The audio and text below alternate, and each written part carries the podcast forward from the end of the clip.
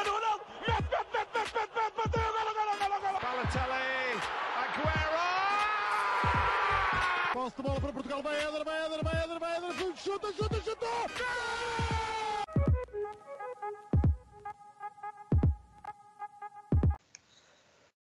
Olá a todos, sejam muito bem-vindos a mais um episódio do nosso podcast do Spanenka.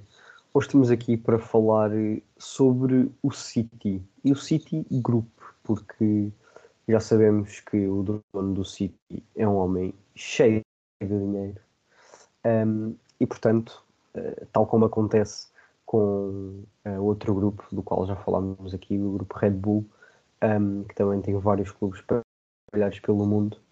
Um, e no fundo, este episódio é uma pequena inspiração nesse. vamos falar aqui dos 11 clubes que eu, e agora vou tentar dizer, se me enganar no nome, o Sheikh Mansour bin Zayed Al Nahyan tem uh, no mundo inteiro. Um, ele que é da família real uh, dos Emirados Árabes Unidos, uh, da Abu Dhabi, um, tem 11 clubes, um, sendo eles Manchester City, obviamente o mais conhecido, no New York City, o Girona, o Melbourne City, o Troyes, o Lomel, Bélgica, Montevideo City, Uruguai, Mumbai City, Índia, Yokohama Marinos, Japão, Sichuan Jinyu, da China, e Bolivar Clube da Bolívia. Um, já sabe, este shake tem diferentes percentagens um, em cada clube, sendo que apenas tem 100% do Manchester City, do Melbourne City, do Sichuan Jinyu e do Lomel. Nós aqui não vamos falar de todos os 11 clubes, vamos falar apenas do Manchester, New York, Girona, Melbourne, uh, Troyes e Lomel, um, que são assim, se calhar, os maiores clubes associados ao City Group. Um, e, e, é isso, Blanco, acho que podes começar por falar sobre o clube mais conhecido, que acaba por ser, obviamente, Manchester City. Olá a todos que me estejam a ouvir e eu gostei particularmente quando estávamos a combinar o episódio que o Rocha me deixou ficar com o City. Não sei porque é que isto aconteceu esta semana, mas está Pronto, falando aqui um bocadinho da, da história do City. Foi fundado em 1894. Eu sei, boada estranho, né? Já é bem antigo. Uh, e até tem, uh, antes de passar para, para, propriamente à história, dar aqui um dado curioso, que não é o facto, mas podia ser, que até tem o recorde público num estádio inglês fora Wembley. Portanto, não contando com o estádio do Wembley, uh, que foi no Main Road, que foi o estádio que eles usaram durante a vasta maioria da sua história, 84.568 adeptos num jogo contra o Stoke City em 1934. Portanto, um bom recorde. O período de maior sucesso do clube antes da aquisição em 2008, obviamente, foi entre os finais dos anos 60 e o início dos anos 70, onde venceram o Campeonato Inglês, Taça da Inglaterra, Supertaça, Taça da Liga e, a muito nobre, Taça das Taças. Nota, nesta Taça das Taças, o City eliminou nos quartos de final a Académica de Coimbra, sendo que em Coimbra o jogo acabou 0 a 0 e na segunda mão em Manchester acabou 1 a 0 para, para o City. Nos anos 90, o City acabou por ter uma grave crise financeira e chegou a, a jogar na terceira divisão inglesa uh, em 1998, ou seja, chegou à terceira divisão inglesa nesse ano. Em 2003-2004, o City voltou à Premier League. Em 2007-2008, apesar de acabar apenas em nono, o City conseguiu apurar-se para a taça UEFA através de um prémio de fair play. Uma coisa que eu, sinceramente, pesquisei bastante. Vi para aí uns 5, 6 artigos sobre isto. É pá, não consigo bem explicar o porquê. Tipo, aquilo só diz que eles ganharam um prémio e conseguiram a qualificação para, a, para a taça UEFA, ou melhor, já a Liga Europa, acho eu, sim. Um, pronto, porque naquele ranking de fair play, que é uma coisa só da Inglaterra, portanto era um ranking de fair play interno, os cinco clubes que estavam à frente do City já estavam apurados para a Europa, portanto foi o sexto que era o City. É pá, uma coisa muito estranha. E nem sei bem os critérios que delimitaram isto, nem consegui encontrar. Se alguém conseguir, se quiser ter esse papel de historiador, por favor que o faça. Depois, em 2008, foi adquirido, como se sabe. Em 11-12 o City vence o seu terceiro título de campeão inglês, eh, com aquele famoso campeonato que termina com o gol do Agüero. Uh, no plantel estavam nomes como o próprio Agüero, Dzeko, Nasri, Clichy, Zabaleta, Yaya Touré, entre outros. O treinador era Mancini. O City ainda vence mais uma Premier League e faz boas campanhas na Champions League nos anos seguintes com Pellegrini, sendo que o destaque foi quando chegou às meias finais e onde perdeu para o Real Madrid. E em 2016, 2017 contratam Pep Guardiola e o resto é história, é o passado recente do City que nós já estamos familiarizados. Uh, fazem aquela época com com o recorde de 100 pontos, naquela época que vão taco a taco com o Liverpool até a última jornada, mas acabam por vencer também. E, e desde aí que o pouco a hegemonia do futebol inglês vai variando entre City e Liverpool, e são esses dois que vão na disputa. Portanto, quanto ao City, é isto. Muito bem. Um, então aqui se calhar vou falar um pouco do New York City, que um, também acaba por ser se calhar o segundo mais conhecido, por já terem passado por lá lonos como Pirlo, Lampard ou David Villa. Uh, eles que acabam por ter alguma controvérsia nestas transferências, um, principalmente, por exemplo, o Lampard, uh, em que supostamente, pelo que o City Group diz, Uh, foi um engano quando ele foi anunciado no New York City, porque ele depois acabou por ser primeiro emprestado ao Manchester City e depois é que foi para Nova exemplo, David Villa, um, que foi primeiro para o Melbourne City, supostamente para voltar a ganhar forma, e só depois sim foi para o New York City. Um, este clube que é, portanto, um daqueles clubes que os jogadores um, que saem da Europa, como foi, por exemplo, o caso do Zlatan, que foi para o LA Galaxy, é, é, um dos grandes, dos grandes clubes apetecíveis para estes jogadores irem. Um, o New York City foi fundado a 21 de maio de 2013, um, embora se tenha apenas estreado na MLS uh, em 2015. Um, isto nos Estados Unidos acaba por ser um pouco diferente de toda a Europa, já é assim nas outras competições, por exemplo, na NBA, em que basicamente o que é que eles fazem? Dividem os Estados Unidos a meio, há a Conferência Este e a Conferência Oeste, e depois, um, neste caso, vai dependendo dos anos. Em 2015 não era assim, mas agora é, já é, em que os seis primeiros das, de ambas as conferências disputam os playoffs. Os primeiros são apurados automaticamente um, e do segundo para baixo vai havendo uh, jogos entre o quinto e o sexto, o terceiro e o quarto, um, e o segundo e o primeiro. E, portanto, basicamente é assim que funciona o campeonato lá. Um, sendo assim, na MLS eh, como não é em Portugal e como é, por exemplo, na NBA novamente, não existem propriamente divisões, eh, ou seja, as equipas não descem e sobem de época para época, há um número, um, um número fixo de equipas que participam todos os anos na competição. Um, e basicamente o que a MLS decidiu foi simplesmente acrescentar mais uma, que foi uh, o New York City. Uh, e portanto lá está, uh, estrearam-se em 2015 um, foram campeões da temporada regular em 2019, ou seja, venceram a sua conferência, um, e depois, o ano passado, em 2021, venceram os playoffs e foram campeões uh, no final de tudo da, da MLS, alcançando assim o seu primeiro título de campeão. Um, este New York City, como eu disse no início, não é, um, não, não é do City Group a 100%, o City Group tem apenas 80%, e os outros 20% são do, dos Yankee, a equipa de beisebol dos Estados Unidos, também de Nova York, e por isso mesmo eles jogam no, no estádio do, dos Yankee. Um, maior rival é precisamente um clube que nós já falámos no outro episódio da Red Bull, o New York Red Bull, um, que é um clube com mais anos de história, foi formado em 1995 e tal como contámos nessa altura, um, a Red Bull comprou um clube que já, já existia e provesse com todos os adeptos um, neste caso do New York City não, foi um clube criado de raiz, mas que acabam por ser os maiores rivais também por estarem na, na mesma cidade, obviamente. Um, e o New York City acaba por conseguir ser campeão primeiro com o New York Red Bull, uh, que acabou por ser também um, um grande defeito, digamos assim, de, do City Group. Blanco, acho que agora podes passar um pouco para o Troyes, né, de França. Exatamente. É assim, nós, nós os clubes que selecionámos aqui foi com base em dois critérios. Foi com base na importância dentro do City Futebol Group e por consequência no futebol mundial em geral. E também um bocadinho por proximidade. Achámos que faria mais sentido falar, por exemplo, do Troyes de França, do Lomel da Bélgica, do que falar do Yokohama do Japão, por exemplo. Uh, mas lá está, o Troyes foi fundado em 1986 Uh, e que a fundação já tinha a ver com um pouco de outros dois clubes. Não foi uma refundação e junção de clubes, como foi, por exemplo, o Benfica e como foi o Lomel, que eu já vou falar a seguir, mas foi uma espécie de. uns clubes. Uh, pronto, distinguiram-se e os membros meio que se juntaram e formaram um de raiz, mas não foi uma junção de clubes. Uh, portanto, isto foi em 1986, em 1995, ou seja, passado nove anos da fundação, chega à Ligue, à Ligue 2 e pronto, à segunda divisão francesa. Que em França a terceira divisão, ou pelo menos na altura, acho que ainda, acho que ainda agora é assim, é a National League, portanto não conta bem como, como futebol profissional. Uh, em 1999, 2000, portanto, passado 5 anos chegar à Liga 2, chega à Liga 1. E desde aí o Troyes tem sido um clube ioiô, que vai descendo para a segunda, voltando para a primeira, descendo para a segunda, voltando para a primeira, uh, sendo que o maior sucesso da sua história é a mesma conquista da Taça Intertoto em 2001 contra o Newcastle na final, que, que, apesar de nessa época nem foi uma época muito famosa a nível interno, acabou tipo em 14 na primeira divisão francesa, mas lá ganhou um título europeu. Em 2020 é adquirido pelo City Football Group. Em 2021 é campeão da segunda divisão, voltando à, à primeira liga, que é onde estão agora.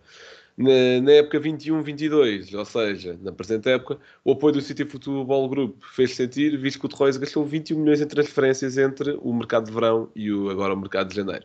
Verdade seja dita que nos anos anteriores o Torroiz ia sempre acabando com lucro nos mercados, ou seja, nos anos anteriores o Torroiz gastava tipo 1 milhão e vendia 12 milhões, 6 milhões.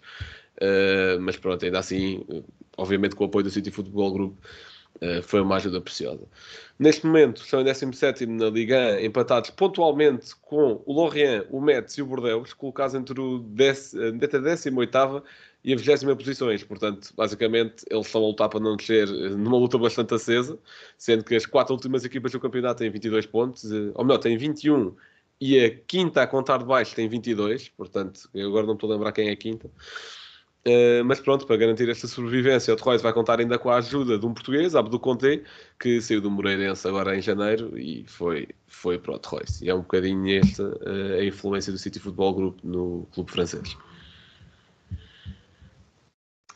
Muito bem, eu agora vou passar uh, para o Melbourne City, ali um pouco mais, long, mais longe e mais um, distante de todo o resto do mundo. Um, o Melbourne City, lá está, uh, também era um clube que já existia, era o Melbourne Heart. Um, este clube foi fundado a 12 de junho de 2009 um, e subiram à Liga Principal Australiana em 2010-2011, ou seja, dois anos após a sua fundação. Um, e depois o City Group só os adquiriu em 2014 e, uh, numa parceria com, com uma outra empresa e depois a 100% em 2015. Um, de história, o que é que este clube tem?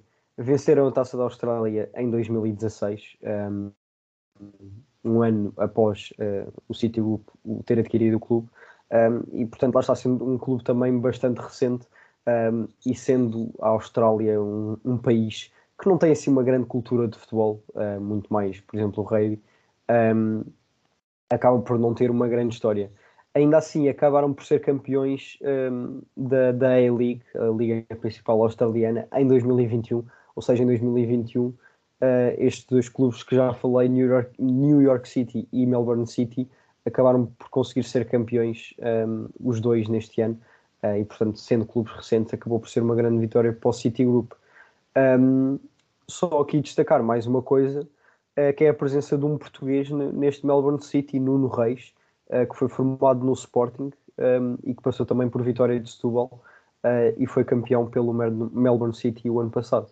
Um, ehm, portanto, a, a, nossa internacionalização sempre a acontecer. Blanco, Lomel. Certo, certo. E Nuno Reis, se quiseres um dia vir ao podcast, estás mais convidado, tenho a certeza que tu ouves. Uh, agora falando do Lomel SK, e é importante decorar, é importante decorarem aqui o SK porque isto é um clube fundado em 2003 que surgiu da junção de dois clubes, como eu já tinha dito, sendo um deles o Lomel, sem o SK, portanto um clube antigo chamado Lomel só, uh, e o, agora vamos lá ver, Overpelt Fabrique, espero que tenha uh, acertado no sotaque francês, e se o Troyes era um ioiô entre uh, a segunda e a terceira divisões, ou melhor, o contrário, entre a segunda e a primeira divisão, uh, o Lomel entre a segunda e a terceira. Portanto, ainda um, nível abaixo. Atualmente está em sétimo na segunda Liga Belga uh, e em 2020 foi comprado pelo City Football Group. Impacto direto. Entre 2020 e 2022 o Lomel gastou 20 milhões em transferências. Portanto, uma equipa que nos, nos dois anos em que é, desde que é desde que faz parte do City Football Group, acho que se manteve sempre na segunda liga, mas ainda assim, para um clube de segunda divisão, de um campeonato que não tenho certeza se está no top 10 europeu, no, no país, vá. o campeonato em si não está. Mas pronto, num campeonato periférico, numa, num país periférico no que toca ao futebol, eh, mas que ainda assim tem muitas coisas melhores que o futebol em Portugal. Gastar 20 milhões em dois anos em transferências, sendo que vendeu, eh, fez em vendas 150 mil, não é bem uh, rentável. Verdade seja dita que muito desse dinheiro se calhar não é bem gasto, porque quase metade dos jogadores que vêm foram de clubes como, por exemplo, Man City, Troyes, Okoyama, Montevideo City, portanto não sei se há aqui algum tipo de lavagem de dinheiro, pode haver, ou pode apenas serem os jogadores ou os, clubes emprestarem jogadores para desenvolvimento e etc. Como este clube, ainda assim o Troyes, como tinha um pouco mais de história e ainda andava ali na primeira divisão, não estranhei muito quererem adquirir este clube. Agora o Lomel espantei-me, porque, sei lá, entre terceira e segunda divisões não é assim muito apelativo para o mercado que o City ou que aquele grupo presumo que queira explorar. E depois eu fui analisar as declarações deles quando, quando compraram o clube e eles apenas disseram que, estavam, que se identificavam com a cultura do clube e desenvolvimento da formação. Portanto, eu não sei como contratar 20 milhões, uh, eh, 20 milhões em jogadores de outros clubes vai ajudar à formação. Mas pronto, uh, também não sei, não tenho valores o quanto é que eles investem nas, nas estruturas uh, do futebol de formação, obviamente, mas achei ainda assim um pouco estranho. Muito bem, e eu aqui então para, para terminar uh, com os meus clubes vou falar do Girona, um, que acaba por, por ser o clube com, com mais história nestes três que falei, porque é um clube que, que já existe desde 1930 um, e que basicamente durante toda a sua história um, o objetivo foi subir à, à Primeira Liga Espanhola. ainda assim, apenas o conseguiram em 2017 um, e foi precisamente depois de conseguirem essa subida uh, à La Liga que o Citigroup o, comprou o, o Girona.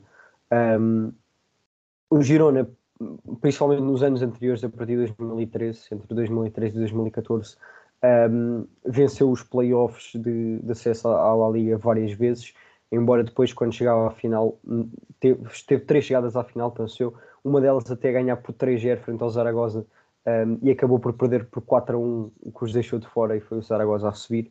Um, ou seja, em 4 anos tiveram três vezes bastante perto de subir à La Liga e nunca conseguiram fazer. Depois, em 2017, aí sim, um, subiram pela primeira vez desde 1930 um, à La Liga. Um, lá permaneceram apenas durante duas épocas, 17-18 e 18-19. na época 18-19, inclusivamente, que acabaram a temporada em 18º, Uh, e eu nem tenho a certeza se isto não é o último lugar. Posso ver aqui muito rapidamente. Ah, não, ok, tem, tem 20 equipas. Foi em penúltimo lugar, antepenúltimo lugar. Um, venceram a Copa da Catalunha frente ao Barcelona. Portanto, aqui uma disparidade de resultados um, enorme. Depois, um, assim, algum destaque de jogadores que eu me lembro e que, e que vi aqui que passaram pelo Girona. Existem alguns destaques que acabam por ser engraçados. Uh, e Assino Bono, guarda-redes do Sevilha, que está a fazer uma grande temporada. Pedro Porro, jogador do Sporting, passou pelo Girona, aqui nesta época de 18-19. Um, Cristiano Porto, um, o médio, que também passa aqui em 18-19. Uh, ah, um excelente ponta de lança, Seidu Dumbiá, uh, já com os seus 31 anos, aqui a jogar no, no Girona. Um, e depois, um pouco mais a sério, uh, Cristiano Stuani, uh, que acaba por ser dos jogadores mais conhecidos da história do Girona. Um, já lá está há 5 há cinco épocas, tem 97 jogos, uh, engano, tem 97 golos em 5 épocas, que é uma coisa extraordinária, e só esta época já leva 25 jogos e 15 golos.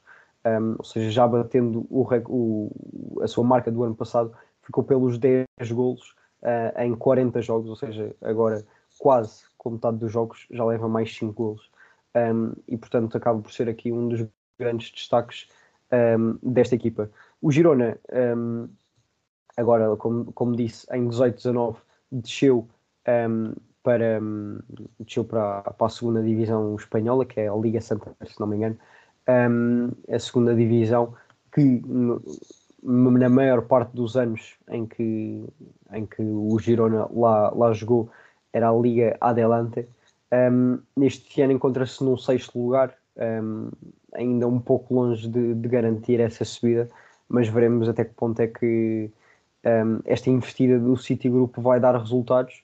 Um, eles que apenas compraram o clube quando, quando o clube subiu e conseguiram permanecer lá durante mais uma época um, e portanto acaba por não ser assim uh, um grande feito por parte do grupo.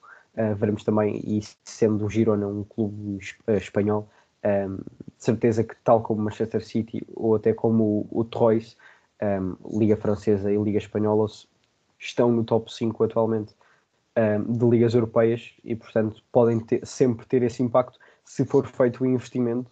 Claro que não ao nível do que está a ser feito no Manchester City, uh, mas perto, perto disso.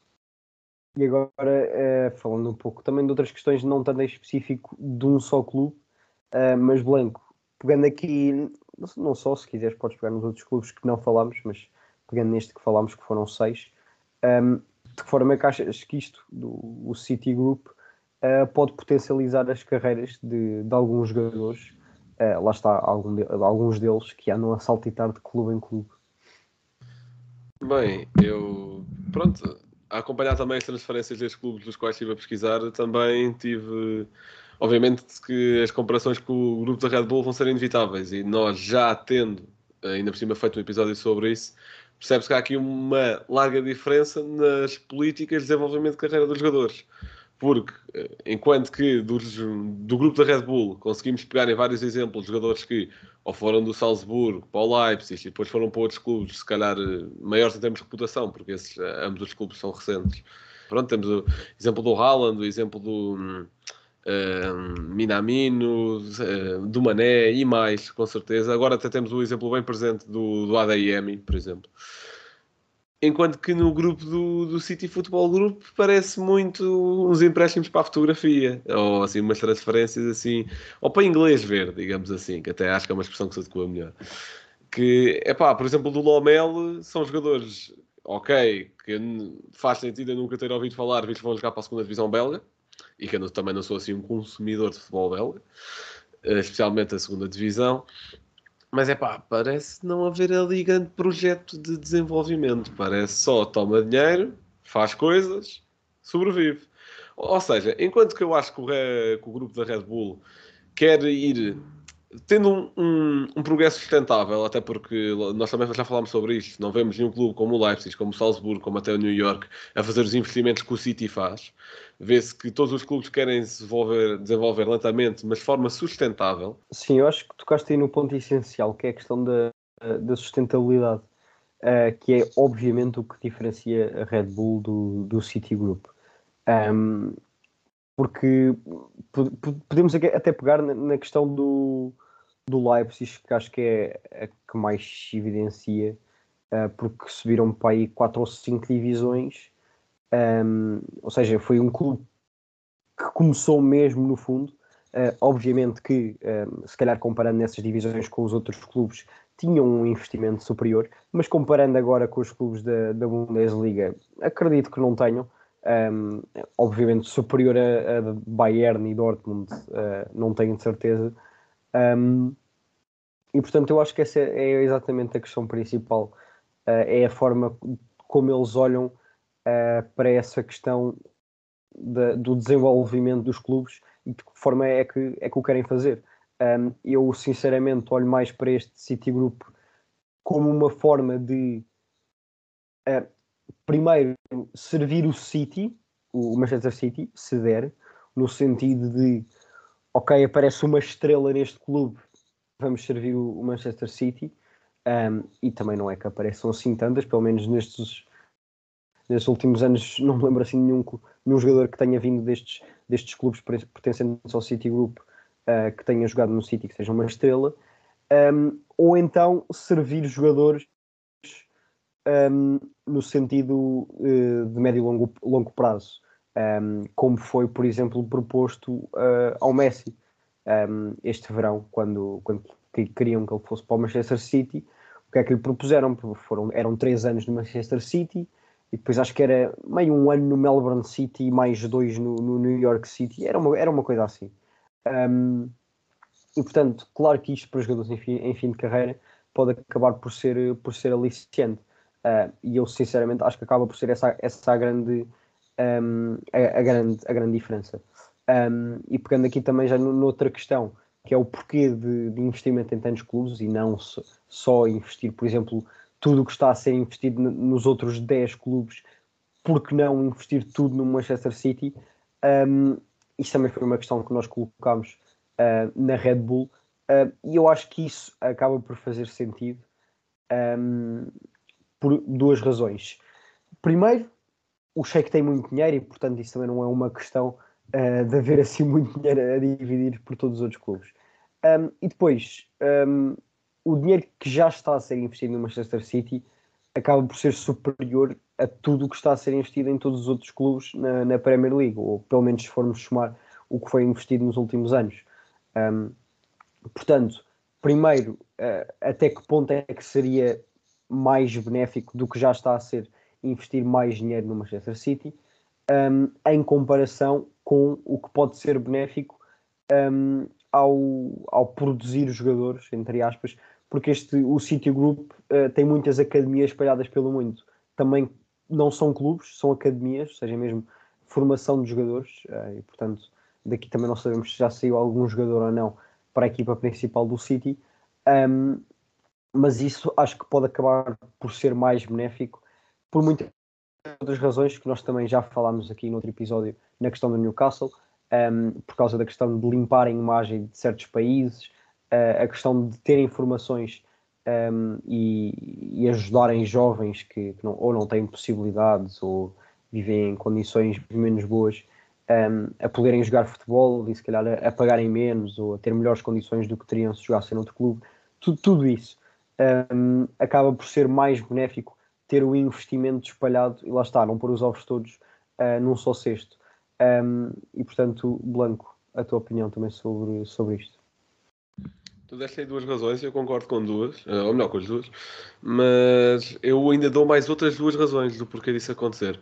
Um, existe o velho inimigo do fair play financeiro. Portanto, não dá o City investir mais, porque já teve aquela situação com a UEFA e há coisa de dois anos em que foi castigado e o castigo foi retirado e depois houve uma multa.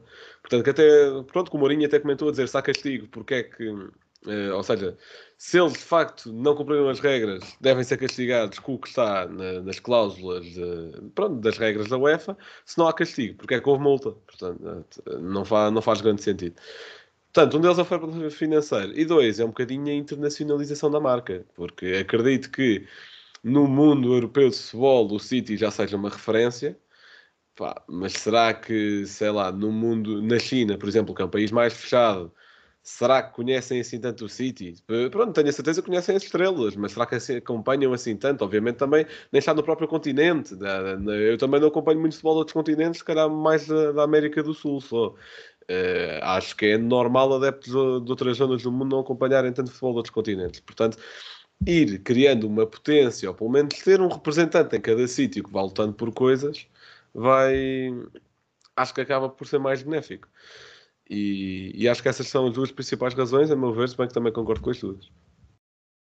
Uhum. E pegando aqui, se calhar, numa outra questão, que no caso do projeto da Red Bull, se calhar fazia mais sentido também pelo, pelo nível em que, em que os clubes já estavam, um, em que nós comentávamos qual seria o grande objetivo um, dos clubes, naquele caso uh, do Leipzig e do Salzburgo. Uh, o Leipzig que já chegou a ficar no segundo lugar da Bundesliga, o Salzburgo que está nos oitavos final da Champions, por exemplo. Eu acho que até nós um, falámos nisso nessa altura. O Salzburgo chegar a uma competição europeia seria um dos grandes objetivos, porque um, dominar na, na, Áustria já, já estava uh, quase feito. Um, no caso do Citigroup, um, não sei bem o que é que achas também pela questão uh, de estarem assim em países mais diferentes. Eu diria que talvez no caso do New York City vai ser muito ok, dominar de certa forma a MLS, uh, conseguirem os seus campeonatos, uh, mas também um, conseguirem, lá está aquela questão do longo prazo da carreira dos jogadores um, ou seja, aliciarem esses jogadores em fins de carreira que tiveram uma grande carreira na Europa a poderem seguir lá a, a sua carreira. Eu acho que o que provavelmente o Citigroup pode aspirar mais será em clubes como o Girona, em subi-los para a La Liga uh, e a longo prazo, quem sabe, competições europeias.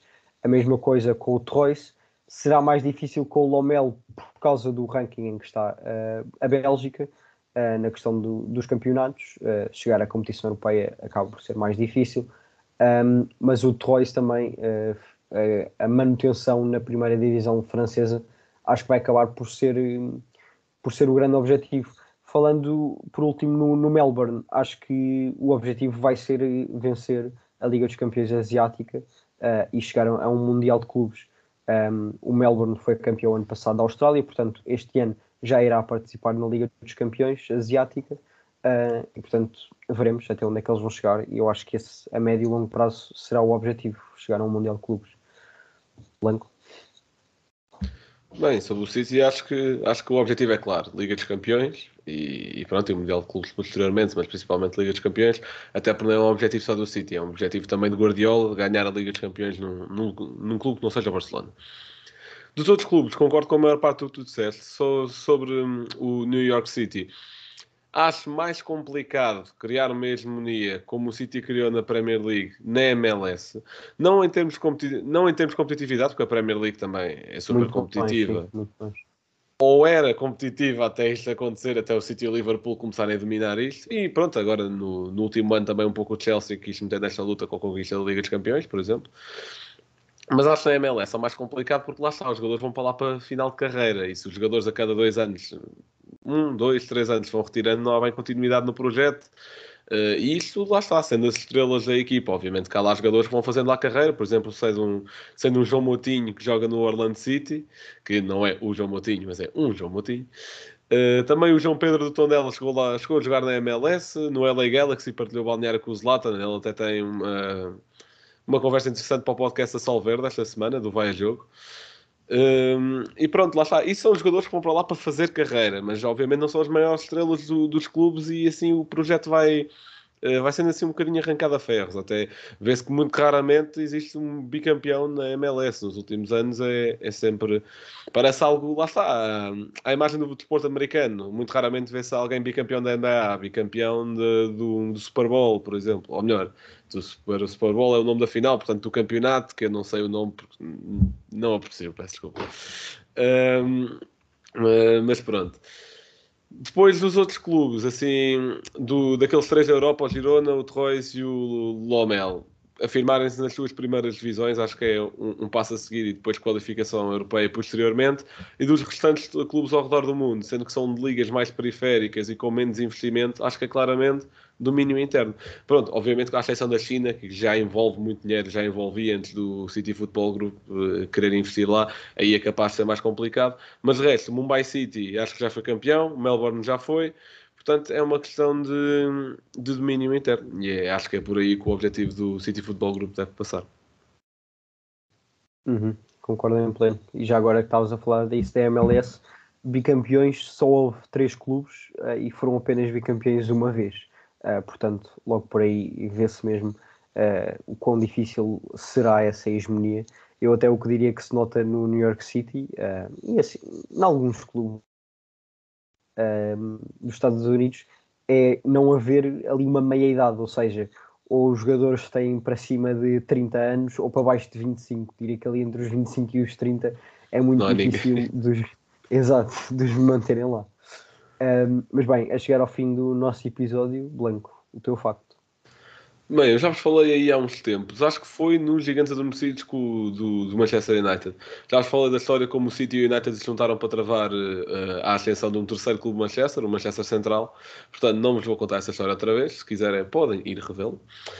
Vou-vos contar de um facto que é, o Manchester City nunca perdeu um, um jogo da FA Cup Uh, no qual Carlos Tevez tenha jogado. Portanto, o Tevez ainda teve lá um bom tempo, aí coisa de 3, 4 anos, se não me engano, ali entre 2009, 2012, por aí. Uh, acho que não, não varia muito disso.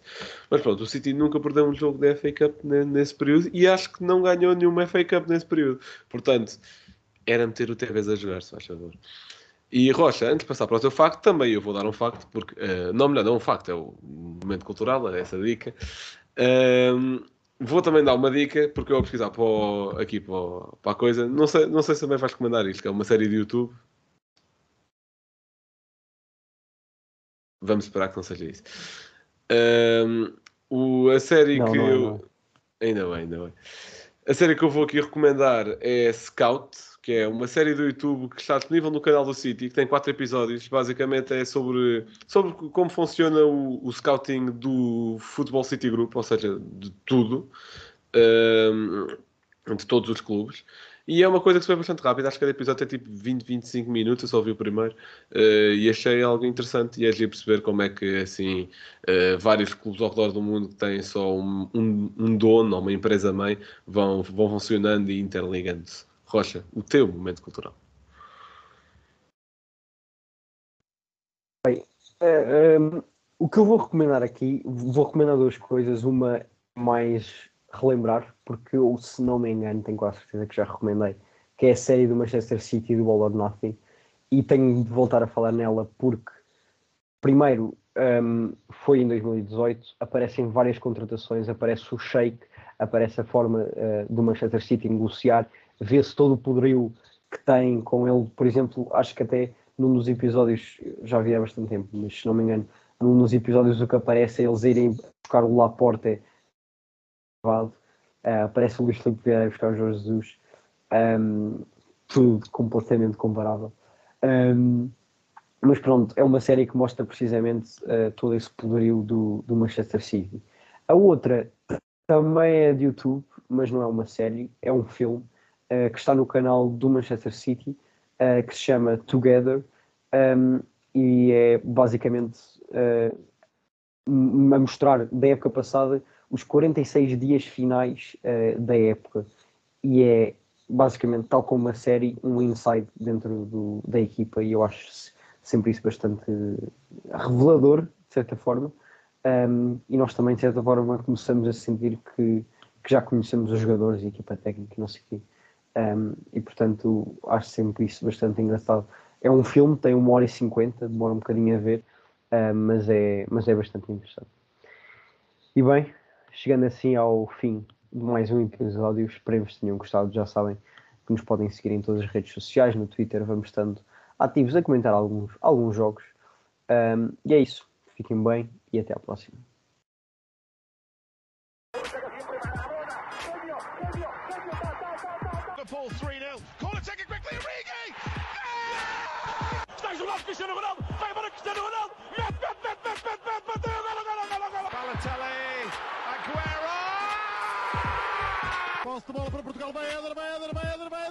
Chuta, chuta, chuta!